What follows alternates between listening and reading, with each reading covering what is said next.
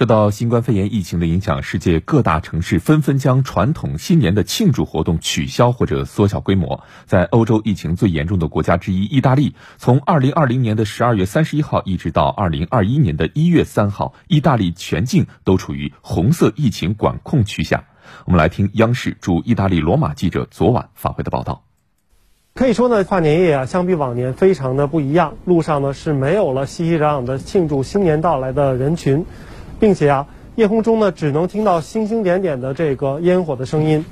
在往年，首都罗马都会举行一系列的庆祝新年的活动，比如说人们会聚集在著名的罗马斗兽场前，倒数着迎接新年的到来；还有在著名的马西莫竞技场会举行大型的演唱会。而这些活动呢，都因为新冠肺炎疫情的原因取消了。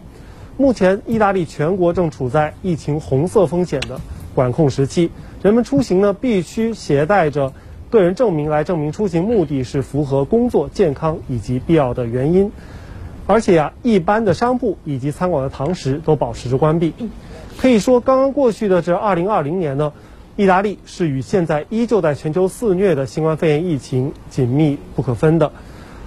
早在2020年的二月底，意大利就成为了欧洲新冠肺炎疫情最早爆发的国家。呃，在三月十号呢，意大利全国进入到了限制人员流动的封锁时期，这一时期一直持续到了五月四号才告一段落。随后呢，就迎来了几个月的疫情的相对缓和的时期，又直到十月份，第二波更为凶猛的疫情卷土重来。截止到十二月三十一号，意大利的新冠肺炎累计确诊人数已经超过了二百一十万人。